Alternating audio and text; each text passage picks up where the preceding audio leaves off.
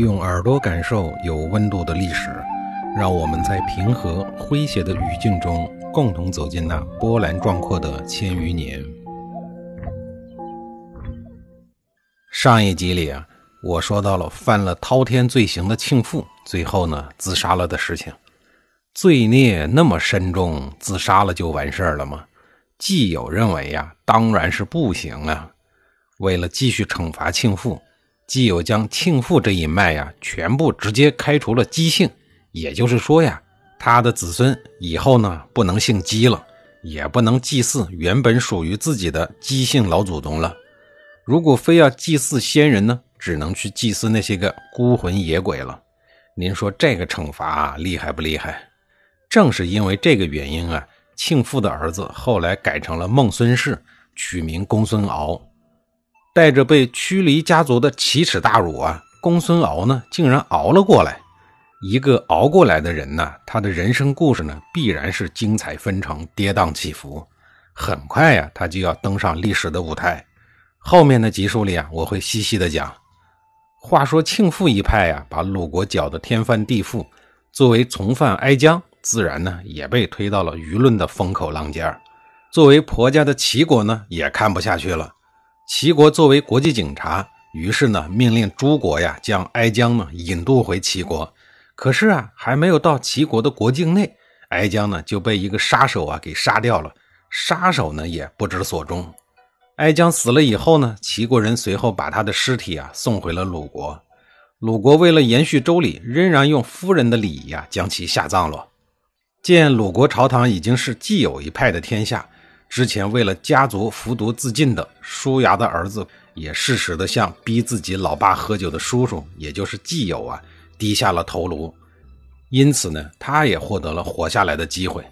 为了重振家族血脉的理想啊，公孙资不得不在心头呢插了一把忍字的刀。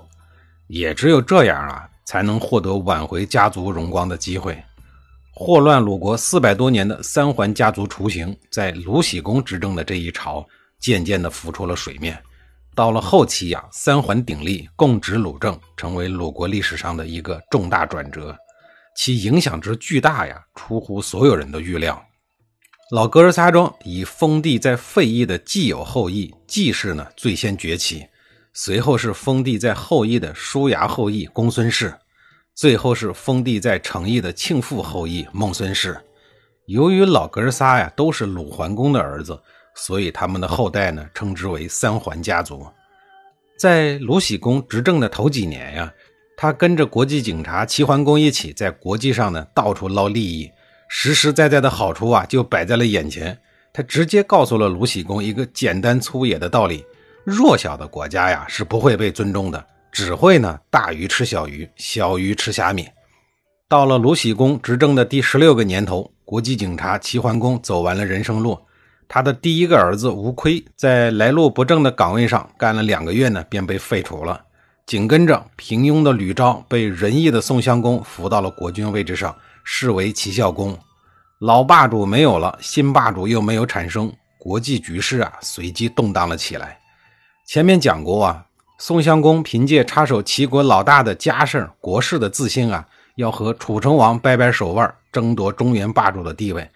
一时间呀，搅得整个中原大地波澜壮阔，风起云涌。鲁国呢，如果也想当国际警察，需要的呀是更有能力的权臣和更加聪明的国君。令人欣慰的是啊，一个家住在曲阜东门外，就叫东门乡中的职业政治家出现了。当然啊，他也不是外人，他是鲁庄公的儿子，鲁僖公的弟弟。他还有一个王室专用的高大上的名字，叫公子绥。不过，在我看来呀，叫他东门相中呢，似乎更容易让人记得住。作为后来成长为权倾鲁国朝野的政治家呀，他的政治手腕呀，没有让鲁僖公哥哥失望。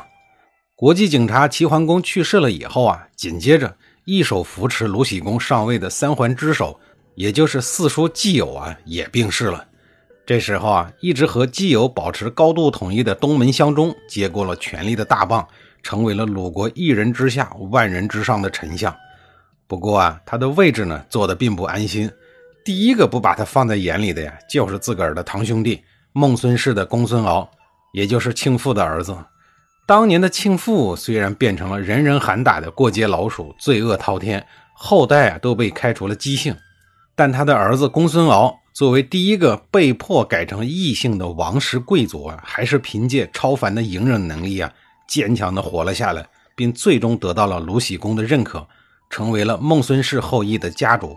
后来呀，还被封了卿。不过呢，他对东门乡中的调戏与鄙视呀。还要等一把手卢喜公死了以后呢，才能上演。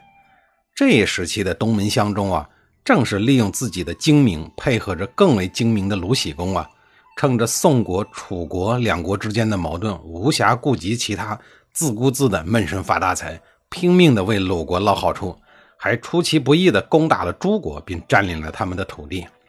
忙着发财的卢喜公看到了宋襄公被楚国人关了三个月禁闭。如果不是自个儿去调停啊，宋襄公可能要把楚国的牢底给坐穿了。之后呢，又看到了宋国在洪水之役中啊惨败于楚国。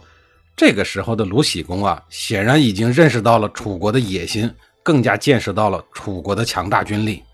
一直坐在墙头观望的鲁僖公啊，决定站队了。于是呢，派遣使臣暗地里与楚国结盟，以对抗北方的齐国。这种策略呀，绝非是凭空而来的。因为在鲁僖公的身边呀，除了有东门相中之外啊，其实呢还有很多的能人。我这儿啊，先介绍两个代表人物，一个呢是柳下惠，一个是臧文忠。